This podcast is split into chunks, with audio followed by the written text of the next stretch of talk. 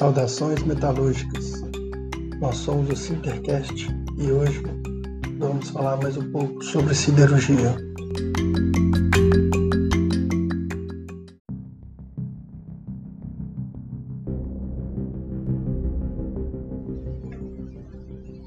Vamos entender um pouco sobre a reação de Bourdon e também vamos conhecer as zonas de elaboração e de preparação. Vou falar da zona de combustão do outro forno, onde vai ter a queima de coque ou do carvão vegetal, com o oxigênio do ar que é injetado pelas ventaneiras e essa queima vai formar a reação química. Aquela reação do carbono sólido mais oxigênio gasoso formando dióxido de carbono. Essa reação é extremamente exotérmica, pois ela libera muito calor. Nessa região do alto forno, devido ao excesso de carbono do homem morto, que é a coluna de carvão vegetal de coque existente no cadinho do alto forno e alta temperatura nessa região, vamos ter a reação do CO2 gasoso mais carbono no sólido, formando duas moléculas CO gasoso. Essa reação é extremamente importante e é mundialmente conhecida como reação de Bourdon. É uma reação de solution lost, é, ela é uma reação totalmente endotérmica, ou seja, ela consome muito calor do meio e por apresentar uma maior energia de ativação, ela só ocorre em níveis de temperatura superior a uma determinada temperatura crítica, sendo que o T crítico do coque é igual a 900 a 950 graus Celsius. Um T crítico do carvão ele vai de 650 graus Celsius a 850 graus Celsius. Assim, Onde a temperatura for menor que a da temperatura crítica, a reação de Bourdon não ocorre. Este fenômeno ele tem como principal consequência o aparecimento de uma região típica denominada de zona de reserva térmica. Os gases ascendentes do forno, ao atingir a região da temperatura crítica, deixam de ser resfriados, pois a relação de Bourdon, que é extremamente endotérmica, deixa de acontecer. Agora vamos conhecer duas zonas distintas e com características diferentes.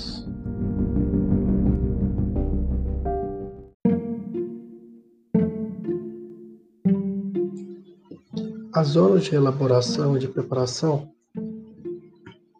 A zona de preparação, região do forno onde o carbono não segue, não, não reage, ou seja, não há consumo de carbono, só há presença de fase sólida e gasosa e não há presença de líquidos. A carga metálica é secada e pré-aquecida e reduzida pelos gases ascendentes. Só há redução indireta, ou seja, redução pelos gases redutores. Não ocorre a redação de Bordeaux devido aos baixos níveis de temperatura. Agora, falando da zona de elaboração, região do forno onde há consumo de carbono, ou seja, o carvão ou o coque reage muito nessa região onde ocorre a reação de Bordeaux pois os níveis de temperatura dessa região são muito, altos, muito altos, a presença de fase sólida e líquida e gasosa. A redução, amolecimento e fusão da carga ferrífica e a redução direta, ou seja, tendo carbono do carvão ou do coque na redução direta dos gases.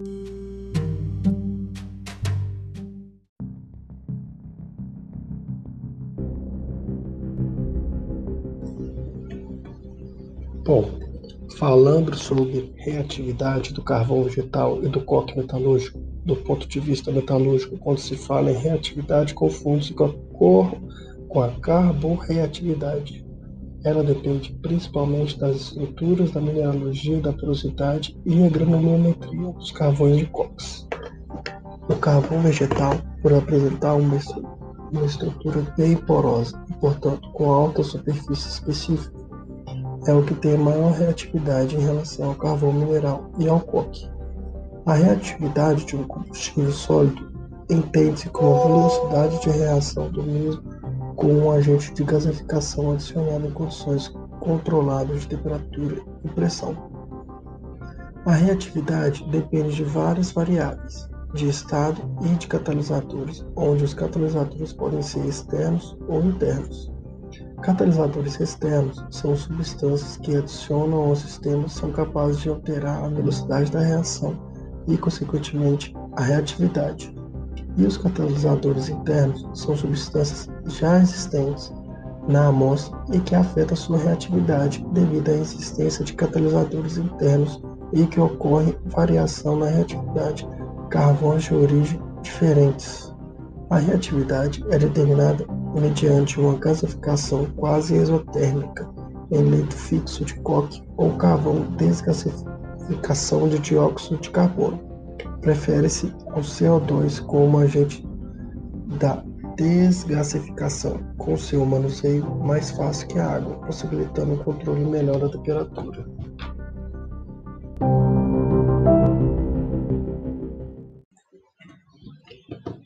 A importância e principais, e principais propriedades das escórias de alto forno, que tanto a coque quanto a carvão vegetal, as propriedades das escórias são muito importantes, interferindo diretamente no processo de redução dos, re, dos reatores.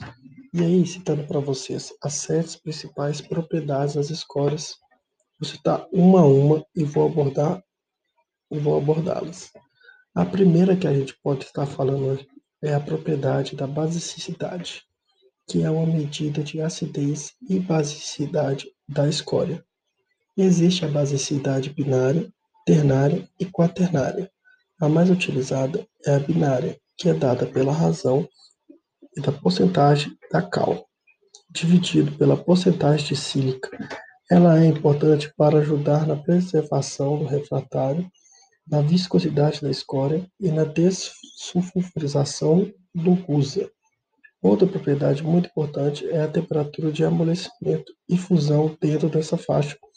A gente tem a temperatura sólida, que quando alcançado, diga que temos os primeiros traços de líquido.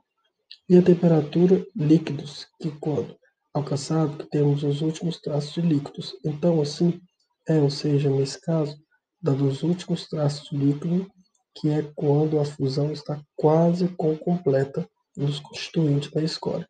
Assim, para que a gente deseje que essa faixa de temperatura seja menor possível, essa faixa de temperatura e a temperatura sólida e a temperatura líquida, que a zona de amolecimento e fusão seja menor e com isso a zona passou a ser vai diminuir no escoamento de gás e vai melhor existe a zona em que existe também uma fase em que a escória está completamente líquida e isso facilita o seu escoamento no final do processo de produção. Então, aí já vimos as propriedades. Vamos falar da terceira.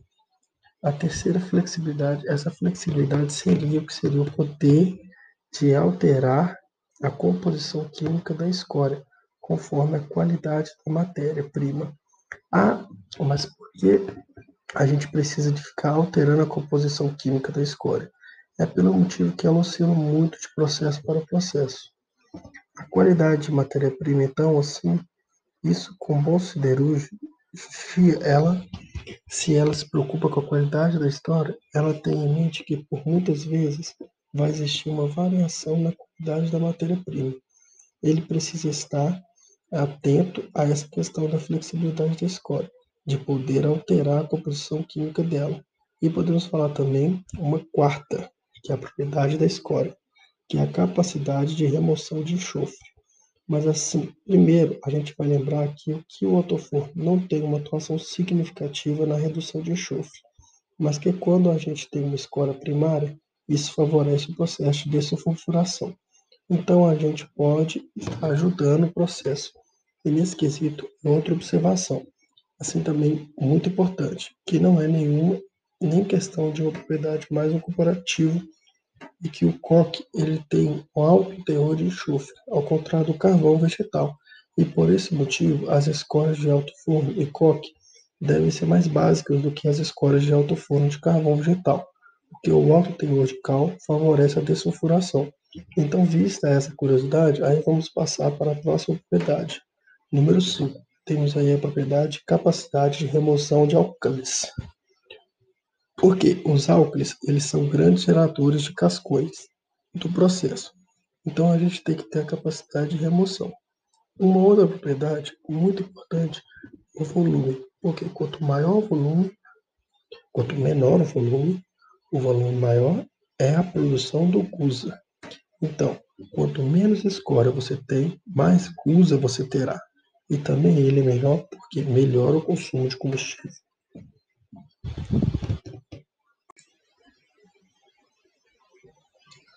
Porém, temos que ter cuidado, pois quando é, questão que a gente tem que ter muito cuidado, porque quando a gente varia muito o volume, é como consequência dessa variação, temos grande variação também na temperatura de escória e também na composição química da escória da, da gente tem que estar atento entre para como vai fazendo, como que a gente vai mexer nessa variação do volume e por que o último, mas não menos importante, a última propriedade, viscosidade, que é o que é resistência ao movimento, mas é que a gente pode ser que mais preciso falar aqui no caso da escória, a resistência ao escoamento, é que a gente vai precisar de escoar essa escória, então ela é alterada de acordo com a temperatura e composição química da escória. E devemos lembrar que uma escória muito viscosa atrapalha o escoamento e prejudica o processo. Então a gente não pode ter uma viscosidade muito forte, nem muito alta. É, enfim, sabemos controlar bem essas propriedades. Iremos produzir um curso de alta qualidade. Então, assim, abordamos as informações que eu vim trazer para vocês hoje.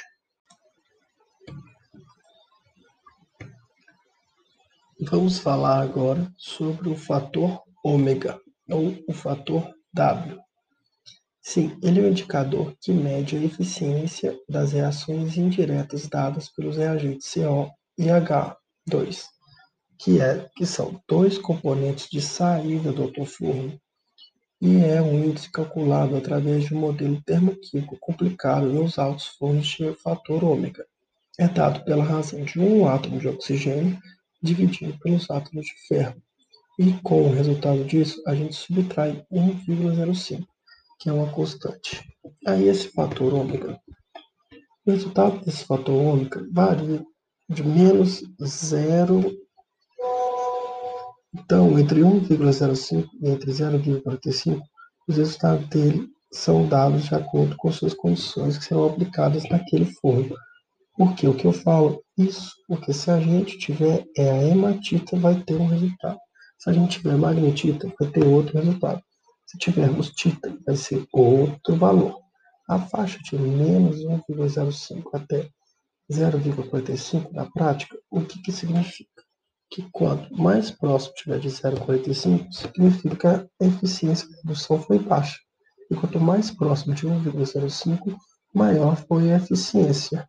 Então, se esse valor de menos 1,05, onde a eficiência é mais alta, é um valor possível de se alcançar? Não. Menos 1,05, mesmo sendo um valor muito bom, ele é um valor praticamente impossível de ser alcançado, dadas as condições termodinâmicas e cinéticas que a gente tem no reator. E também, uma curiosidade importante é sobre o fator ômega, é que é importante saber que esse indicador é calculado no início das zonas de elaboração, e é isso que eu queria trazer para vocês hoje.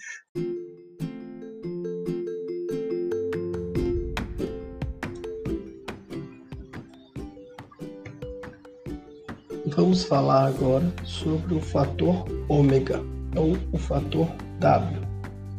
Sim, ele é um indicador que mede a eficiência das reações indiretas dadas pelos reagentes CO e H2 que, é, que são dois componentes de saída do autoforno e é um índice calculado através de um modelo termoquímico complicado nos altos fornos de fator ômega.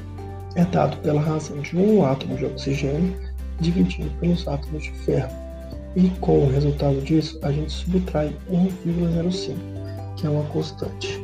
Aí esse fator ômega, o resultado desse fator ômega varia de menos 0 então, entre 1,05 e entre 0,45, os resultados dele são dados de acordo com suas condições que serão aplicadas naquele forno. Porque o que eu falo? Isso, porque se a gente tiver é a hematita, vai ter um resultado. Se a gente tiver magnetita, vai ter outro resultado. Se tivermos tita, vai ser outro valor. A faixa de menos 1,05 até 0,45 na prática, o que, que significa? Que quanto mais próximo tiver de 0,45, significa a eficiência da produção foi baixa. E quanto mais próximo de 1,05, maior foi a eficiência. Então, se esse valor de menos 1,05, onde a eficiência é mais alta, é um valor possível de se alcançar? Não. Menos 1,05, mesmo sendo um valor muito bom, ele é um valor praticamente impossível de ser alcançado, dadas as condições termodinâmicas e cinéticas que a gente tem no reator. E também, uma curiosidade importante é sobre o fator ômega, é que é importante saber que esse indicador é calculado no início das zonas de elaboração. E é isso que eu queria trazer para vocês hoje.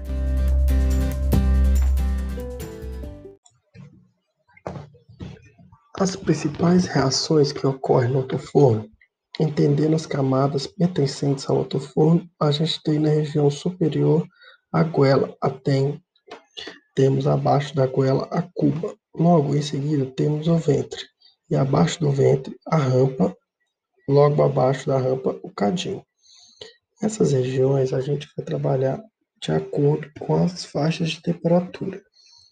Não conseguimos definir o tipo de reação que ocorre em cada ponto interno do alto-forno, mas é uma análise qualitativa. Pode ser feita a respeito dos tipos de reações que ocorrem em cada uma dessas faixas que eu acabei de apresentar para vocês. E agora vamos analisar essas regiões de acordo com as faixas de temperatura. Então temos aqui 400 graus Celsius, as reações que ocorrem são a secagem das matérias-primas e a decomposição dos carbonatos. De 450 graus Celsius a 150 graus Celsius, temos a liberação da água de hidratação dos minérios, redução indireta, ou seja, redução pelos gases redutores. A região de 700 a 800 graus, temos a redução indireta, ou seja, redução pelos gases redutores.